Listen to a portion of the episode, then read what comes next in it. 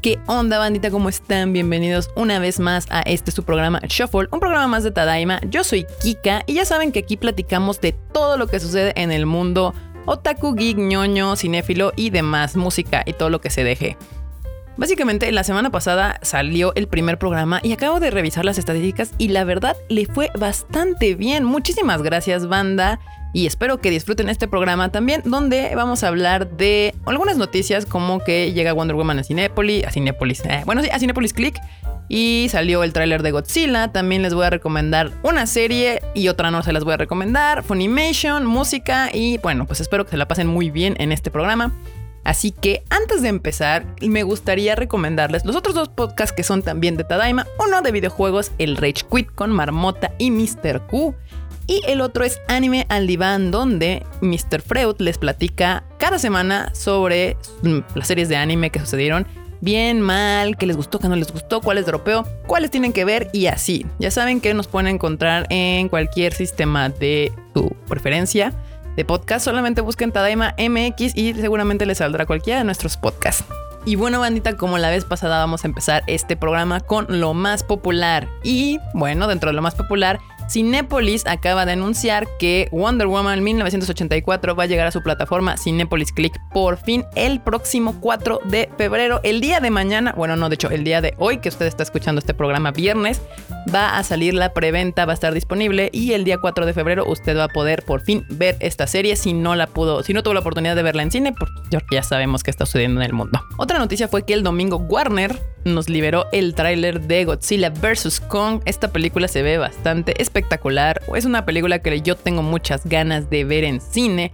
Ojalá nos puedan abrir los cines para la fecha en que está programado su estreno, que es en marzo, creo 26 de marzo si no me equivoco. En Estados Unidos va a salir en HBO Max y pues en el mundo, los cines que estén abiertos y disponibles en ese momento. Bueno, nosotros no es gran noticia porque pues en México todavía no se estrena HBO Max. Se supone que tendremos esa plataforma alrededor de junio, no se sabe todavía, pero bueno, ya tenemos miles de plataformas digitales y streaming y demás que la verdad prefiero pagar mi boleto de cine para ver esta película. Y justamente hablando de kaijus y del cine de tokusatsu japonés, que es de donde salió Godzilla, Justamente hace un ratito se liberó también el tráiler de Shin Ultraman, una película producida por Hideaki Anno. Esta película por sí la terminó, a diferencia de Evangelion, que tenemos todavía retrasos y retrasos. Eh, Shin Ultraman sí va a tener un estreno próximo este 2021. Ya salió el tráiler y sí, esta sí es muy tradicional tokusatsu japonesa, a diferencia de Godzilla, que pues sí ha sido muy americanizada, nos guste o no. Warner tiene que hacer sus arreglos a la historia para que sea más accesible a un público más amplio. Ahora sí, después de haber terminado con estas noticias rápidas de lo más popular en el mundo del cine y entretenimiento, les voy a recomendar una serie que se llama The Uncanny Counter. Es una serie coreana. Sí, últimamente he andado mucho con series coreanas. Es que he intentado ver series mexicanas, definitivamente no. Eh, he intentado ver algunas gringas, pero no me llaman nada la atención. Entonces, pues ahí buscándole, pues encontré esta serie que, al igual que Sweet Home, que si escucharon el capítulo anterior del Shuffle, ahí hablé sobre esta serie, también viene de un webtoon que se llama Wonderful Rumors. En el capítulo anterior les expliqué que es un webtoon, pero básicamente son cómics eh, coreanos. Bueno, webtoon es, una, es un, un, sitio de internet donde la gente sube mangas, manguas, cómics y demás. Y de ahí Netflix ha estado sacando bastantes series para su plataforma. Y de momento las dos que llevo vistas eh, Sweet Home y The Uncanny Counter, la verdad es que están muy, muy, muy divertidas. Les cuento rápido de qué va de un Canny Counter. Es una serie que trata de un grupo de personas llamadas Counters, que su propósito es cazar espíritus malignos. Me encanta que sean espíritus malignos, porque la mayoría me decían, son demonios. No, el concepto de demonio es muy occidental, muy católico cristiano los asiáticos no, no tienen este concepto tal cual como aquí de demonios y posesiones. Estos son espíritus malignos. Eran humanos que eh, pues son malos y están poseyendo gente que curiosamente no es buena. O sea, a diferencia del concepto eh, católico cristiano de las posesiones que a los demonios les encanta poseer gente casi casi santa. En este caso particular de esta serie, esos espíritus malignos son atraídos por personas que ya son malas, que tienen esta predisposición a, en pocas palabras, asesinar o hacer cosas que no deben. Obviamente, el trabajo de los counters es exorcizar a estos espíritus malignos de la tierra. Esta primera temporada dura 16 episodios y seguimos la historia de Sumun que pierde a sus padres a una muy temprana edad en un caso policíaco bastante extraño que también está conectado con un espíritu maligno muy muy poderoso. Esta serie, como solo los coreanos lo saben hacer muy bien, está llena de acción, de comedia y también de bastante drama. Se las recomiendo mucho, yo creo que se la van a pasar muy bien. Lo que sí es que cada episodio dura aproximadamente una hora, más o menos. Entre cuarenta y tantos minutos el más corto hasta una hora cinco el más largo. Entonces, pues sí se tienen que sentar a verla y ponerle, dedicarle su tiempillo. Pero se la van a pasar muy bien. Yo creo que vale la pena. Y pues nada, los coreanos la verdad es que andan haciendo muy bien su chamba con esto de conquistar el mundo del entretenimiento, ya sean películas, series, música lo que se deje. Ya saben, se llama The Uncanny Counter y la pueden encontrar en Netflix. Por otro lado, Netflix tiene esta manía de empujar algunas series que como le encanta, así de, bueno, quiero que veas esta y las pone ahí en trendings y en el top de México y shalala. Una de esas series recientemente fue Lupin. Lupin es una serie francesa. Si usted es fan del anime, le debe de sonar el nombre, tal vez Lupin o Lupin, porque el nombre se escribe Lupin, pero al ser francesa se pronuncia Lupin. Si usted es fan del anime, pues obviamente conoce a Lupin III o Lupin the Third, este famosísimo ladrón de guante blanco carismático que podrías decir que tiene como las mismas características de Sherlock Holmes, aunque Sherlock Holmes pues, es un detective y Lupin es realmente un ladrón. Eh, esta serie francesa está inspirada en Arsène Lupin, que es un personaje escrito ya hace muchos años, es un libro. Pero de hecho, eh, el personaje principal ni siquiera se llama Lupin, se llama Sans Diop, que busca esclarecer el suicidio de su padre después de ser acusado por un crimen que no cometió. Y esa es la, premisa principal. Y cada episodio estamos viendo a nuestro personaje principal hacer gala de todas sus capacidades y habilidades para salirse con la suya y poder descubrir este misterio y a la vez pues llevar a cabo una, una venganza particular pues para la gente que provocó este suicidio de su papá. La verdad es que a veces eh, lo que sucede en la serie es bastante irreal, no tiene una explicación lógica siempre que vemos el anime de Lupin o las películas o series o lo que sea de Sherlock Holmes, eh, hacen gala de su inteligencia, pero al final siempre hay una explicación lógica de cómo logran conectar y hacer y descubrir. Y en este caso, pues esperan que simplemente tú creas que el personaje es súper guau y, y nunca te dan una explicación razonable para las cosas que suceden. Entonces yo no se las recomiendo mucho que la vean, se la pueden saltar. Eh, es como uno de esos casos en que yo les digo que luego lo que te pone enfrente Netflix no es lo más cool que puedes ver y hay que rascarle más al catálogo, pero pues para eso estamos aquí, para andarles recomendando cosas bastante chidas. Se la pueden ahorrar, la verdad es que no se pierde nada. Y para los fans del anime como yo, hoy, el día de hoy, Funimation anunció que por fin tenemos la app disponible para Android TV si usted tiene una televisión Android, pues ya puede descargar la aplicación de Funimation y ver su anime favorito en televisión.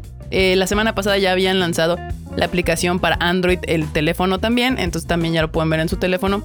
Yo ya la usé y la verdad es que cumple mm, bien su objetivo. No se me hace que sea una aplicación espectacular para la televisión, pero pude sin problemas ver Jorimilla y Cells at Work y se veían bastante bien, buena calidad y todo.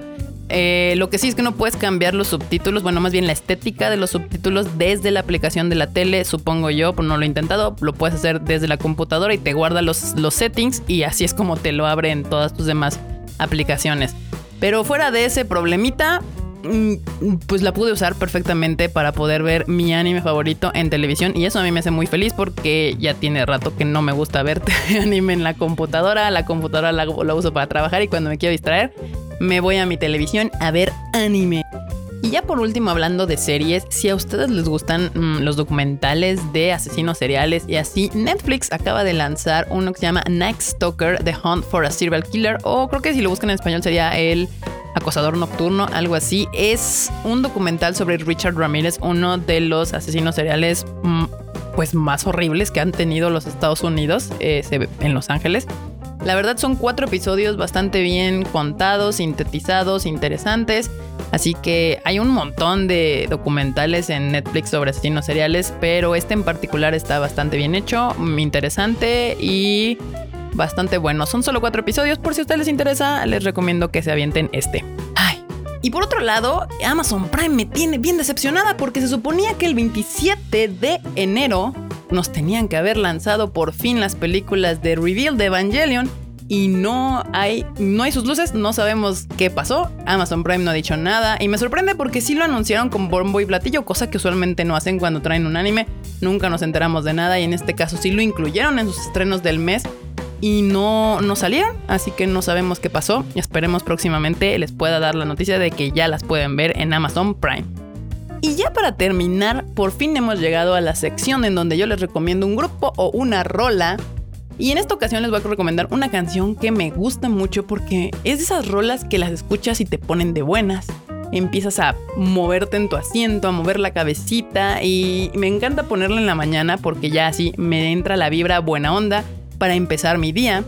La canción se llama Child Days de Bloom Bass. Bloom Bass es un grupo japonés. La verdad es un grupo bastante joven. Su primer canción o su primer sencillo fue en el 2019 y su canal de YouTube apenas tiene 62 mil seguidores. Digo, entiendo que 62 mil son muchos, pero para una banda, pues la verdad es que son poquitos.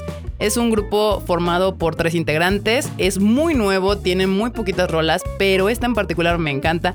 Lo pueden encontrar en Spotify y supongo que en iTunes también están disponibles sus canciones. El grupo se llama Bloom Bass y la canción que les recomiendo se llama Child Days. Y que pues después de que terminen este podcast de escucharlo, pásense aquí en Spotify o donde lo estén escuchando y pongan Child Days para que puedan vibrar conmigo con esta gran canción.